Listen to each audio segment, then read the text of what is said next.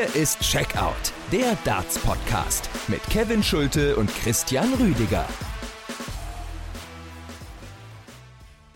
So sieht's aus. Es ist wieder Zeit für Checkout, der Darts Podcast powered by Sport 1. Mein Name ist Christian Rüdiger und ich freue mich sehr, dass ihr eingeschaltet habt. Normalerweise würde jetzt auch in ein paar Sekunden die Stimme von Kevin Schulte erklingen, meinem Podcast-Kollegen. Aber wenn ihr treue Hörerin oder Hörer seid, dann wisst ihr, dass Kevin sich noch im Urlaub befindet und dann in der kommenden Woche, also für die kommende Folge, dann auch wieder hier zu mir stoßen wird und dann werden wir diesen Podcast wieder gemeinsam machen. Und jetzt fragt ihr euch sicherlich, wer ist denn mein Gast in dieser Woche? In der vergangenen Episode hatte ich mit Vincent Tauf von der PDC Europe gesprochen und diese Woche ist es ein bisschen anders. Ich hatte, wie gesagt, ein paar Anfragen auch wieder rausgeschickt, aber ihr wisst es ja, unter der Woche oder jetzt finden auch die äh, Qualifier statt für die Super League. Das heißt, es wäre auch für manche Gesprächspartner erst etwas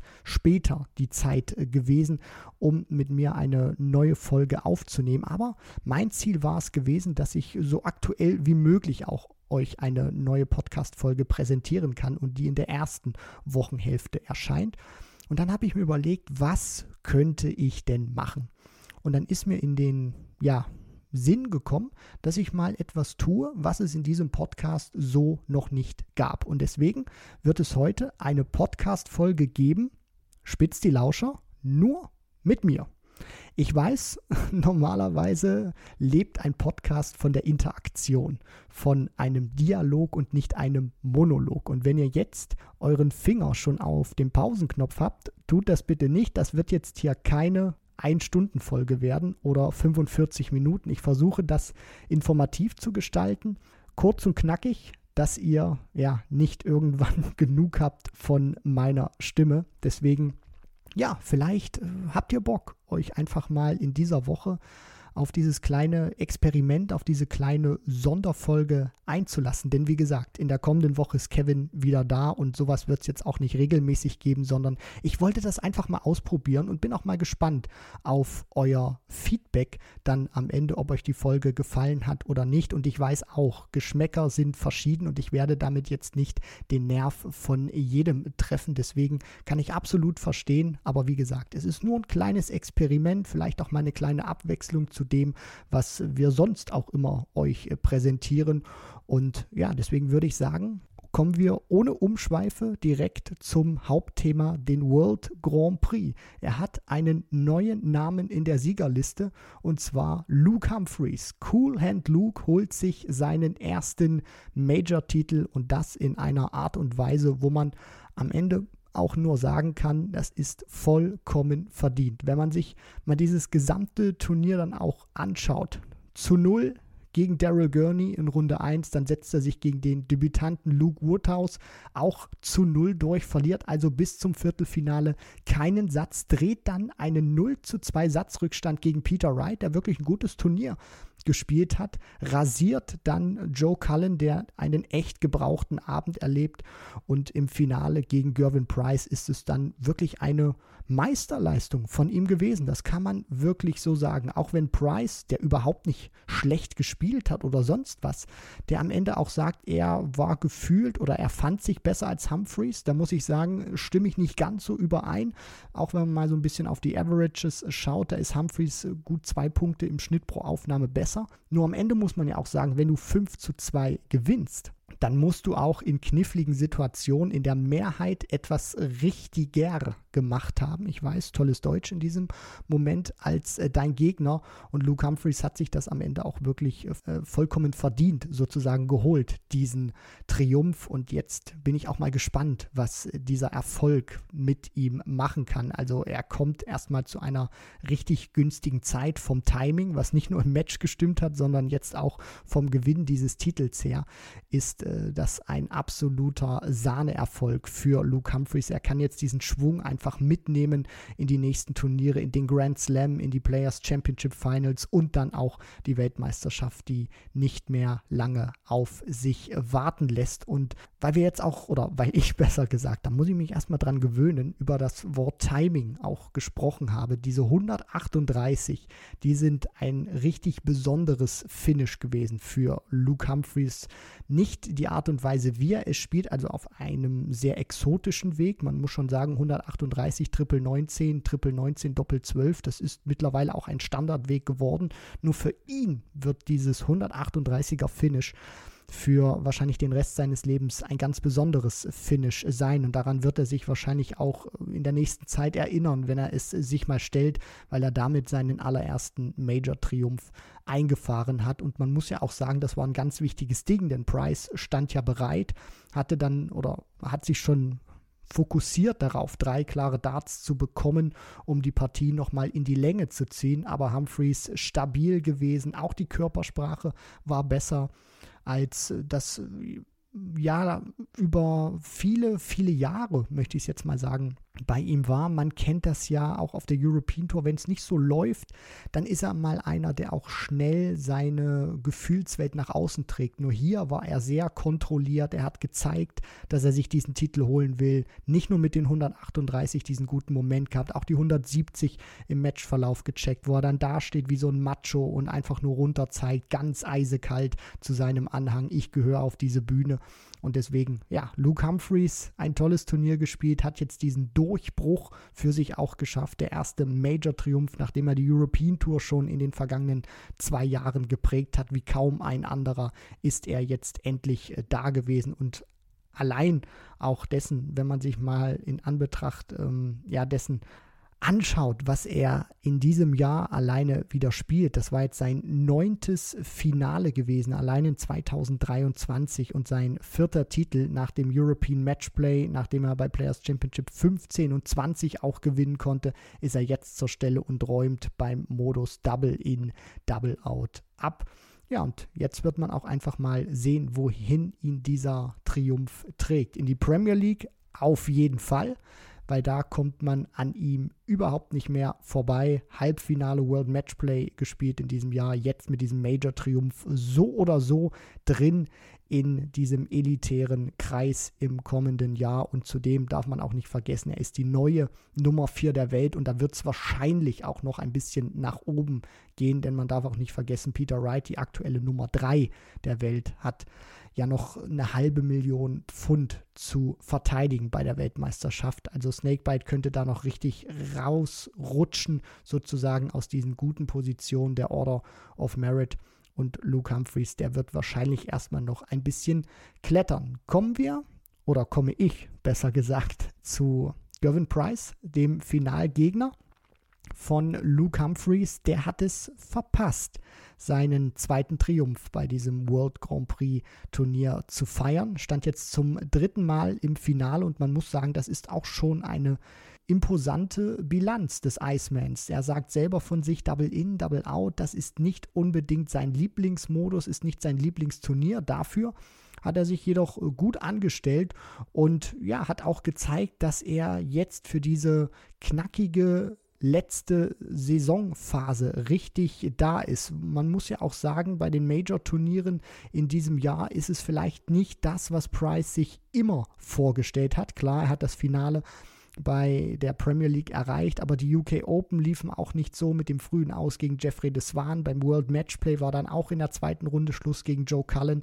und sich jetzt hier mit einem Finale zurückzumelden, sozusagen bei den Major-Turnieren, das spricht auch für Gervin Price und ja, der ist zwar jetzt durch diesen nicht-Erfolg oder durch diese Niederlage besser gesagt aus den Top 4 rausgerutscht. Den Platz hat jetzt Humphreys übernommen. Price ist jetzt die neue Nummer 5 der Welt, aber er kann trotzdem, denke ich, sehr viel Positives aus diesem Turnier mit rausnehmen. Gerade auch dieses Halbfinale gegen Michael Smith da weiß ich auch nicht, wie ihr das gesehen habt. Schreibt es mir da gerne auch nochmal oder gebt das als, als Feedback wieder zurück. Fand ich schon auch äh, sehr beeindruckend, wie Price das dann gemacht hat, weil das war keine so einfache Partie. Er mit diesen Doppelschwierigkeiten zieht sich dann raus. Dann ist Smith einer, bei dem es recht gut erst läuft auf die Doppel. Dann geht er aber in eine Krise rein und dann kollidieren da sozusagen zwei Spieler, die auf die Doppel keine stabile Partie abgeliefert haben. Nur Price ist am Ende auch derjenige, der sich da durchbeißt und am Ende sich diesen Triumph äh, sichern kann. Und davor war das auch ein sehr runder Turnierverlauf. Schwierige erste Runde gegen Danny Noppert zu Null durchgekommen, gegen Christoph Ratajski sich keine Blöße gegeben und dann im Viertelfinale Martin Schindler auch keine Chance gelassen. Das heißt, Price ist bis ins Halbfinale ohne Satzverlust marschiert und ja, hat dann auch diese aus seiner Sicht ähm, Partie gegen Michael Smith, die auf verschiedenen Ebenen nicht immer ganz so rund lief, gut äh, gemeistert. Das waren die beiden Finalisten. Ich schaue mal so ein bisschen auf äh, das Halbfinale auch oder auf die beiden Halbfinals, äh, die wir hatten. Und da möchte ich nochmal ein Wort oder zwei auch äh, zu Joe Cullen verlieren, der mir wieder besser auch gefällt. Man hat schon gemerkt, Anfang des Jahres, das hat ihn echt gewurmt, dass er nicht in der Premier League mit dabei war. Wenn man sich auch die Averages angeschaut hat, nicht nur die Ergebnisse, gerade auf der Pro Tour, dann war das schon ja ein, ein echter Rucksack, den er da äh, mit sich rumgeschleppt hat und jetzt konnte er sich da rausziehen. Und ich finde, das ist auch mental beeindruckend, weil du hast schon viele Argumente zu sagen, hey, ich spiele meine erste Premier League-Saison, ich stehe gleich im Finale, ich habe einen Matchstart in diesem Finale und dann werde ich ein Jahr später für die kommende Saison nicht eingeladen. Und dann musst du das erstmal von der Birne her verpacken. Und er ist nicht zerbrochen daran, sondern er hat sich rausgezogen und ist definitiv für mich ein Kandidat nächstes Jahr auch für die Premier League. Ist jetzt erstmal in den Top 10 angekommen, also die neue Nummer 10 nach diesem Turnier.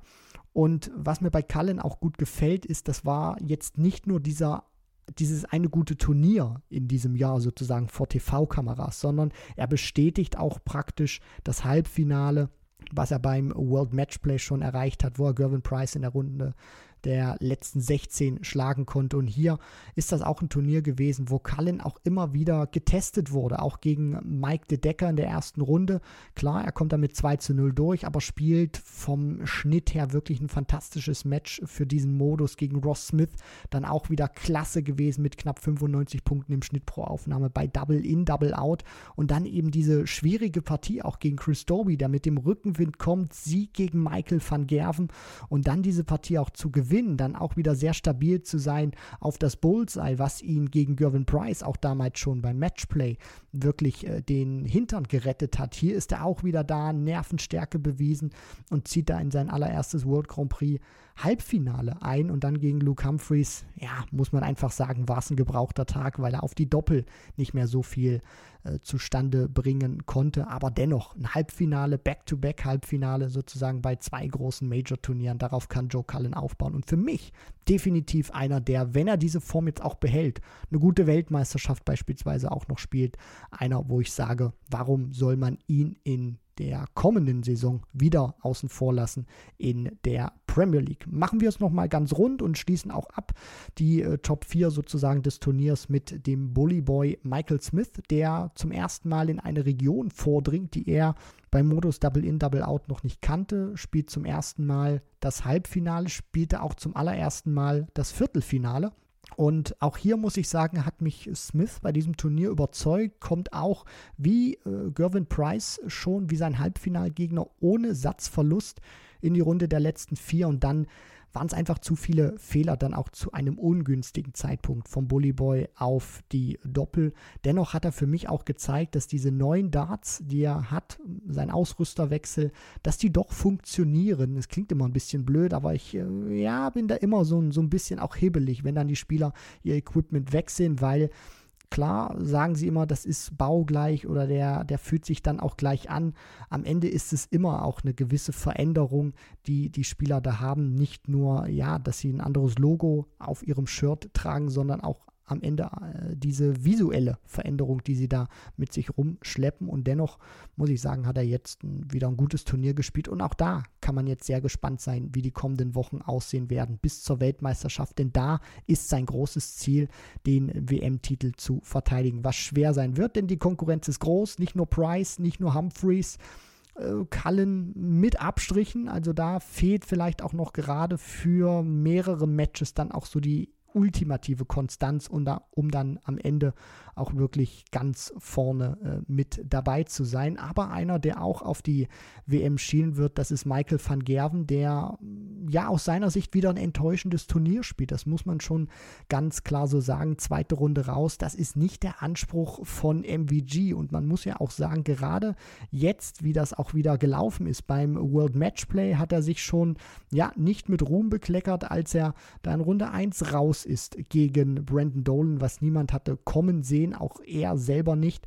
Da muss man jetzt schon sagen, ähm, dass bei diesen großen Ranglistenturnieren zuletzt nicht viel kam von den Ergebnissen, aber ich will hier MVG nicht irgendwie abschreiben, nicht, dass es hier falsch bei euch rüberkommt, sondern ja, einfach es fehlen gerade die Ergebnisse und wenn man sich das auch mal anschaut, er spielt eine fantastische erste Runde gegen einen unter oder ja gegen einen überforderten, so ist es richtig, Josh Rock, der wirklich keinen Fuß auf diese Bühne bekam. Und dann gegen Chris Doby, will ich nicht sagen, äh, ist er der klar bessere Spieler dann auch gewesen. Oder vielleicht ist die Betrachtung auch etwas anders bei Michael van Gerven, weil er in diesem Match Double in, Double out, das muss man sich auch mal vorstellen, er verpasst zweimal den neuen Dart, er spielt zweimal acht perfekte Darts und verpasst den Neuner jeweils auf das Bullseye. Einmal die 161 auf das Bullseye verpasst, einmal die 170 zum neuen Data auf das Bullseye verpasst.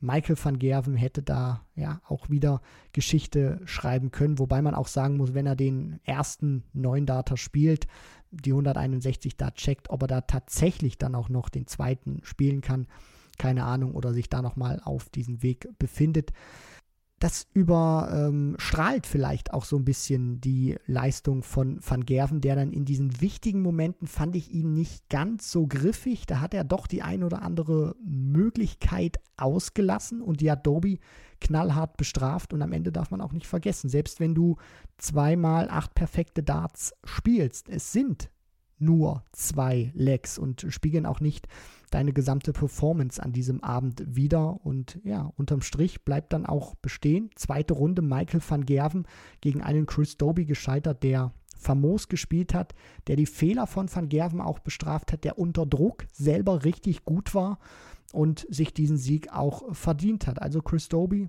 vielleicht einer, der bei der Weltmeisterschaft ja, die ein oder andere Überraschung, so möchte ich es mal nennen, ähm, landen kann. Denn man muss dann auch ehrlich sein. Also, dass Doby van Gerven schlägt, das ist jetzt vielleicht keine ganz große Überraschung, geschweige denn eine Sensation. Dennoch ist es so, dass Van Gerven der Favorit war, auch wegen seiner ganzen Vita, wegen seiner Weltranglistenposition. Nur dieser Chris Doby, der ist, wenn er wirklich sein Spiel findet, ein unfassbar schwieriger Gegner für einfach jeden auf dieser Tour. Und das hat er jetzt beim Modus Double In, Double Out äh, bewiesen. Bevor wir dann auch zu den Deutschen kommen, mir fällt immer ein, oder ich bemerke, dass ich oft wir sage. Das ist einfach so diese Intuition und deswegen ist es auch gut, dass es hier bei diesem One-Time-Only-Monolog bleibt im Podcast.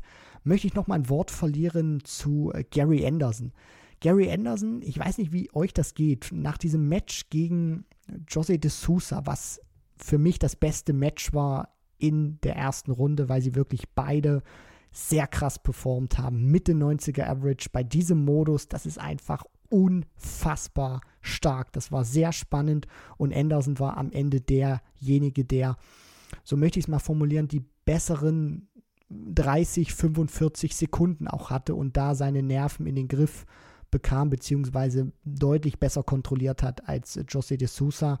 Und solche Leistungen machen mir dann auch immer ein bisschen Hoffnung, dass wir einen hervorragend aufgelegten Gary Anderson bei der Weltmeisterschaft sehen. Denn dieses Match gegen De Sousa hatte mich dann auch bestätigt, dass er diesen Schwung, den er bei der Pro Tour hatte, wo er ja vor diesem World Grand Prix eins dieser drei Pro Tour Events noch gewinnen konnte, da hat er auch unfassbar hohe Averages ins Board gebrannt. Und hier schien es so, als ob er da wirklich einfach nahtlos anknüpfen kann gegen De Sousa und dann diese zweite Runde gegen Gilding. Klar, das ist auch eine andere äh, Lage, in der sich Anderson äh, dann befindet. Gilding, einer, der seinen Stiefel spielt, der sehr ruhig und methodisch dann auch vorgeht und der Rhythmus ist dann nochmal etwas anderer, als das beispielsweise gegen José de Sousa der Fall war. Dennoch kam Anderson nicht an diese Leistung ran und es bestätigt sich dann auch so ein bisschen, dass ihm bei diesen Turnieren, die dann auch deutlich länger gehen, nicht nur über einen Tag, so die Konstanz auch gerade noch fehlt. Dennoch möchte ich hervorheben, das war ein ordentliches Turnier von Gary Anderson gegen Gilding, sich nicht von seiner allerbesten Seite gezeigt. Nur er hat noch ein paar Wochen für die Weltmeisterschaft und ja, vielleicht ist Anderson tatsächlich einer, der dann nochmal dieses ganz große Turnier in sich drin hat. So wie er jetzt in diesem Jahr gespielt hat, wie er jetzt sich zuletzt auch präsentiert hat, macht das Mut, macht das Hoffnung, ohne jetzt äh, ganz groß hier an die äh, Wand zu schreien. Anderson ist ein Kandidat für seinen dritten Weltmeisterschaft, äh, Weltmeisterschaftstitel. So ist es richtig formuliert. Dennoch finde ich, dass man ihm, wenn er seine Form jetzt auch noch ein bisschen konstanter findet, ihm schon ein Viertelfinale, vielleicht sogar ein Halbfinale auch im Alexandra Palace zutrauen kann. Kommen wir vielleicht noch ganz kurz zu den ja, Enttäuschungen. Dave Chisnell gegen Luke Woodhouse, gerade das, was Chizzy jetzt auf der European Tour gespielt hat, hatte dann auch nochmal auf der Pro Tour richtig abgerissen vor dem World äh, Grand Prix, beziehungsweise da sich auch nochmal in einer hervorragenden Form gezeigt, scheitert am Ende, ja, an, an Kleinigkeiten möchte ich es mal sagen, in wichtigen Momenten dann nicht doch, äh, dann nicht doch, in wichtigen Momenten nicht ganz so da gewesen wie man das von ihm kannte. Nur am Ende, ja, äh, gebührt die Ehre und der Respekt auch Luke Woodhouse, weil er derjenige war, der eines der besten Matches spielt in der World Grand Prix Geschichte eines Debütanten, also knapp 96 Punkte im Schnitt pro Aufnahme. Das ist, glaube ich, noch nicht so vielen vor ihm gelungen, die das bei ihrem Debüt zu Beginn spielen konnten. Luke Rothaus, für ihn war dann in Runde 2 Schluss gegen Luke Humphreys, hat da seinen Meister gefunden, konnte nicht mehr an die Leistung anknüpfen, dennoch tolles Turnier auch von Woody bei seinem Debüt. Und bevor wir diese Folge auch gleich zumachen, ihr merkt schon, es sind jetzt 22 Minuten rum, wir befinden uns so langsam auf der Zielgeraden, weil das trotzdem schon ein bisschen Input war, obwohl sich das noch gar nicht so viel anfühlt, müssen wir auch noch über die beiden Deutschen sprechen. Und Martin Schindlers Viertelfinale möchte ich gleich noch zum Schluss dieses World Grand Prix Rückblicks dann mit unter die Lupe nehmen. Fangen wir erstmal an mit Gabriel Clemens. Der scheidet in Runde 1 aus gegen Peter Wright, der ein richtig gutes Turnier gespielt hat. Also auch von den Statistiken her, von den Zahlen her, war das ein gutes Turnier von Snakebite, was man ihm vielleicht so nicht zugetraut hat in diesem Moment. Aber alle Snakebite-Fans werden jetzt sagen, ja, das macht Mut, das macht Hoffnung, dass Peter Wright jetzt seine Form für die ganz große Party des Jahres, die Weltmeisterschaft, dann noch findet.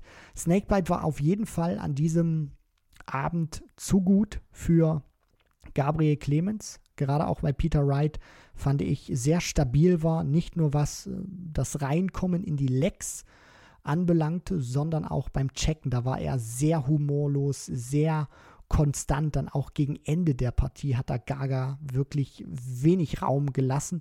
Und ich hatte auch nicht mehr das Gefühl, gerade so nach diesem ersten Satz, dass sich Clemens irgendwie noch in die Partie reinkämpfen kann, ohne dass Peter Wright jetzt irgendwie einbricht. Also ich hoffe, ich kann das auch für euch verständlich rüberbringen, das, was ich gerade so im Kopf habe. Mir war da wirklich ähm, ja nicht mehr so geheuer gewesen in diesem Moment, weil ich auch dachte, okay, wenn oder anders formuliert, Gabriel muss sein Niveau steigern, um Peter Wright an diesem Abend noch zu gefährden. Aber ich war nicht wirklich positiv äh, gestimmt, dass er das schafft. Und es ist am Ende, glaube ich, auch ein enttäuschendes Turnier oder ein enttäuschender Auftritt gewesen für Gabriel, weil du kannst gegen Peter Wright rausgehen, überhaupt keine Frage, auch gegen einen Peter Wright, der so gut spielt in diesem Moment.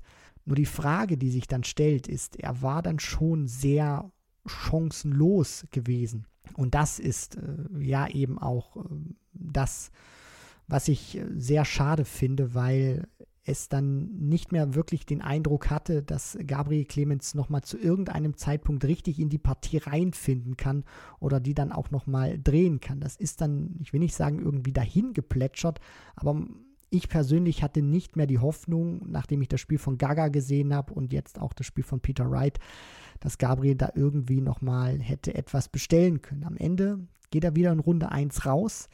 Und die Frage ist, was man damit auch machen kann. Er schafft es, sich reihenweise für die großen Turniere zu qualifizieren, aber es fehlt aktuell dieses, dieser, dieser Breakout-Moment, dann auch mal wieder vorzudringen. Nicht nur in die zweite Runde, sondern auch mal in ein Viertelfinale.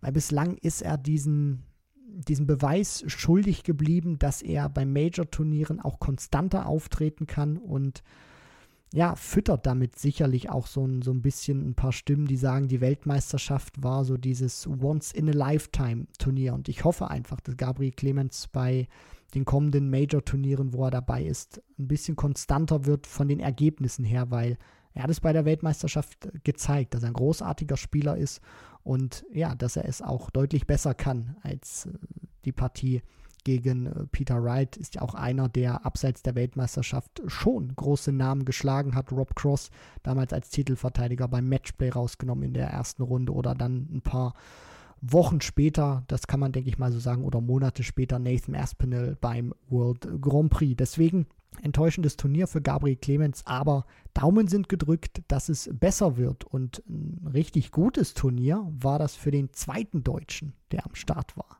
Martin Schindler.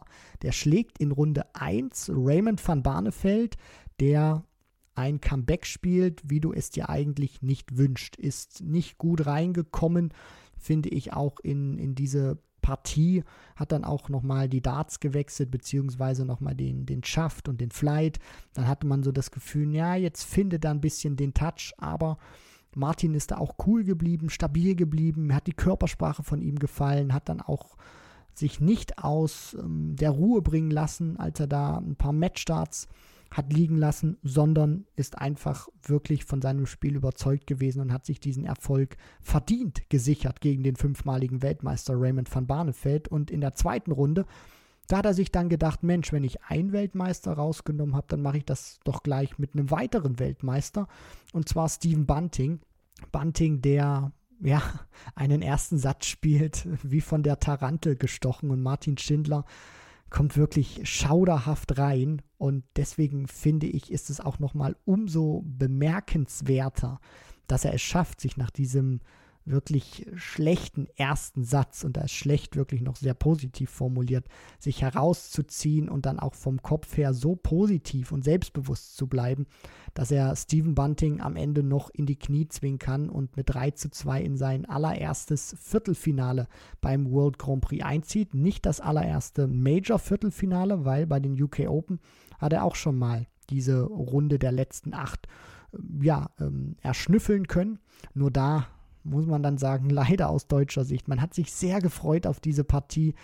Gegen Price war dann nicht mehr wirklich was zu bestellen. Der spielt das abgezockt, der spielt das routiniert und Martin kam nicht im Ansatz an diese Leistung heran, die er gegen Stephen Bunting mit Ausnahme des ersten Satzes gespielt hat oder dann auch über diese drei Sätze gegen Raymond van Barneveld.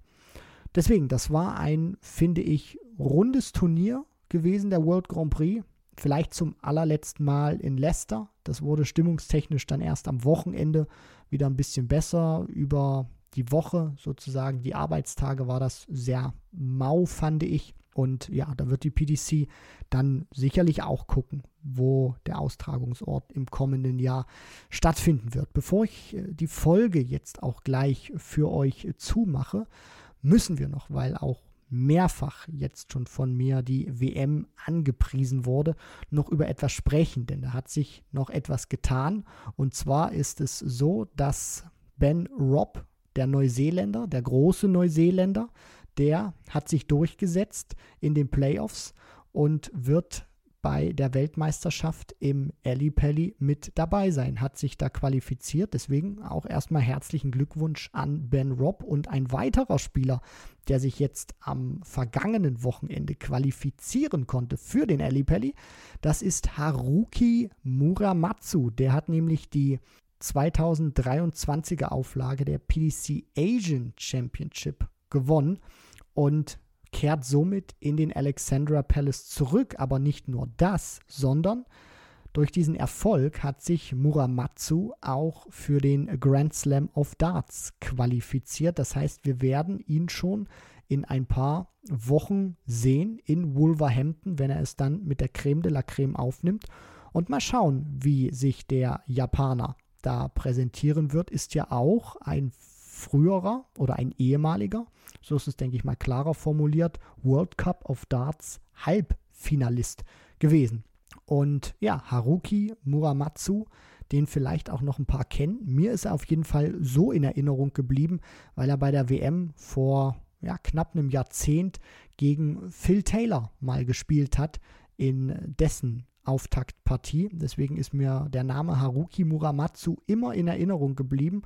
Und jetzt wird er also in den Ali Pelli zurückkehren. Gegen Phil Taylor wird er da mit sehr, sehr großer Wahrscheinlichkeit nicht spielen. Kleiner Scherz noch äh, am Rande gewesen. Und ja, das war nochmal so dieser Blick nach dem World Grand Prix, was auch die Weltmeisterschaft in der Hinsicht anbelangt. Ben Robb und Haruki Muramatsu sind mit dabei. Und Jetzt gucke ich auch gerade noch mal auf die Uhr. Es sind 31 Minuten vorüber und ich denke, dass ich die Folge jetzt auch hier an der Stelle zumachen kann. Wenn ihr bis hierhin dran geblieben seid und nicht abgeschaltet habt, ein ganz großes Dankeschön, dass ihr auch ja diese kleine, ich nenne es mal wirklich Sonderfolge auch mitgemacht habt, dass ihr euch das angehört habt und nächste Woche gibt es dann wie gewohnt den Dialog statt dem Monolog.